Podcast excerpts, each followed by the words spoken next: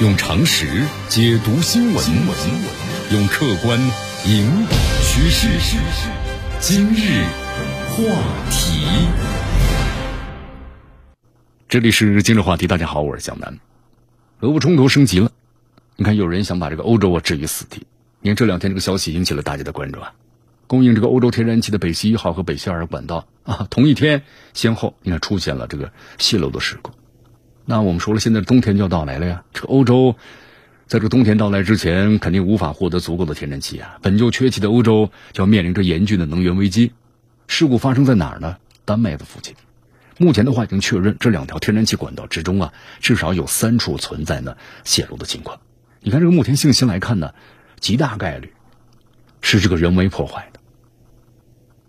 那么首先呢，你看同一天，三处管道出现了泄漏，是不不是巧合呀？德国的安全官员认为呢，这就是暴力行为导致的结果，不是技术问题。还有就是丹麦和瑞典的，就是在事故当天都监测到有两次明显的爆炸，像地震一样，大约二点几级的地震，那就是爆炸引起的。丹麦首相明确表示，调查显结果显示，这就是蓄意破坏所导致的。那既然是蓄意破坏、人为破坏，那谁要置这个欧洲于死地呢？你看，这个舆论呢，主要指向了三个国家。第一个是俄罗斯，啊，那谁认为他干的呢？乌克兰，乌克兰一口咬定这事是俄罗斯干的，啊，理由是这个普京想要通过呢极限施压的方式，逼迫着欧盟啊放弃对乌克兰的援助，啊，其实这样的指控有点站不住脚。为了修建这个北溪一号和北溪二号，俄罗斯那是投入大量的资源呢，你再亲手把它破坏了有何意义呢？啊，就算这俄罗斯，你真的想要向这个欧洲呢极限施压，关闭阀门或者日常的检修可以做到。那也没有必要呢，亲手破坏自己的资产的。所以这一起事故呀，不太可能是俄罗斯所为的。那么还有一个就是美国，你看从这个利高利高者这个角度，咱们来怀疑的话，美国的嫌疑是最大的。首先，这个美国要具有这样的动机。你看，这美国挑起俄乌冲突的主要目的，就要彻底割裂呢欧盟和这个俄罗斯联系。但目前来看呢，欧盟好像一直没有彻底的下定决心。你看，德国现在又爆发了大规模的这个游行活动吧，就要求政府呀开启这北溪二号项目，啊，就老百姓呢已经不想再继续呢让这个冲突持续下去了。那这样的游行活动，我们说越到冬天，规模和频次越来不会减的，只会增加。迫于这个压力啊，欧洲国家呢最后呢可能会动摇，就是对俄罗斯能源的制裁。所以说，这个美国呀，干脆呢直接就断了欧洲的念想。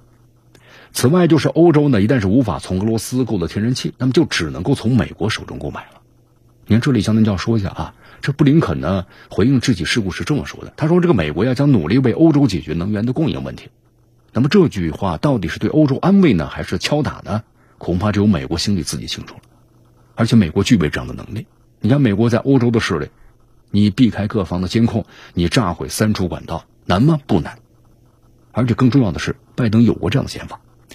你看，在这个俄罗斯和乌克兰冲突的爆发之前呢，拜登在和舒尔茨会晤结束之后啊，接受记者采访时就曾说过，他说如果俄乌冲突爆发，美国将结束呢北溪二号的运行。他还强调呢，美国有能力能够做到的。所以总的看来，咱们这么一分析，这美国有动机、有能力呢，也曾有过这样的想法。类似的事情啊，美国呢没少干。所以说，这个美国的嫌疑呢，那是最大的。好，还有个国家，波兰。有的朋友说，怎么会是波兰呢？虽然美国的嫌疑很大啊，但不见这件事儿是美国就亲力所为的，他自己可能没去做，炒了个白手套，替着美国干着这种见不得人的勾当，也是摧毁啊北溪二号的可行方案。这个白手套呢，不仅要和美国关系好，而且在这件事情上要有利益可图。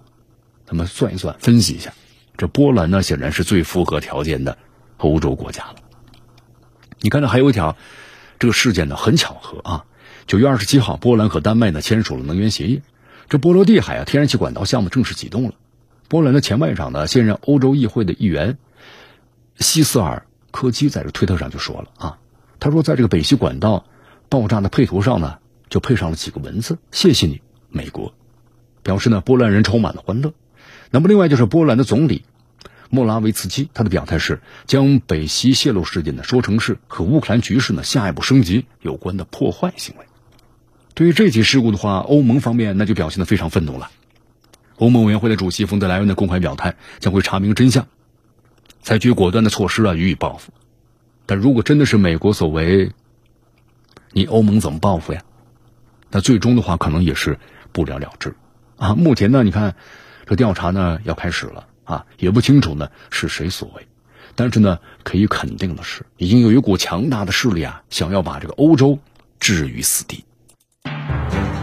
用常识解读新闻，用客观引导趋势。今日话题。